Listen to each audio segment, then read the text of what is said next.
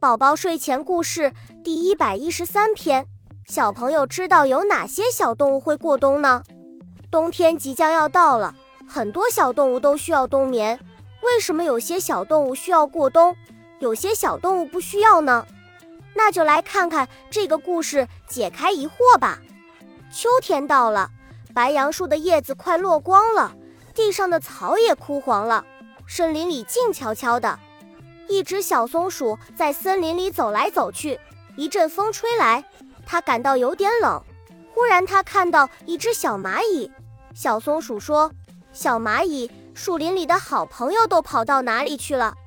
小蚂蚁说：“大雁，燕子都迁移到南方了，明年春天才回来呢。”这时，一只小青蛙听见了，从池塘里跳上岸说：“小蚂蚁，小松鼠。”我正想你们呢，跟你们告别，我要去睡觉了。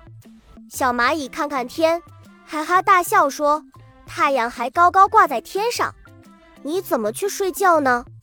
青蛙说：“我要冬眠了，整个冬天我都睡在洞里，不吃也不动，到了明年春天再出来。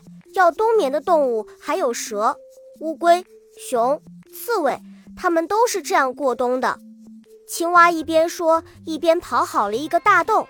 青蛙说：“冬天住在洞里，既不怕风，也不怕雪，暖暖和和的，多好啊！”小松鼠和小蚂蚁想：“我也要准备过冬的粮食。”蚂蚁找到一只虫子，就往家里拉。小松鼠找来许多蘑菇和松子，走着走着，他们遇到了狮子。小松鼠好奇地问：“狮子大王。”你不准备过冬吗？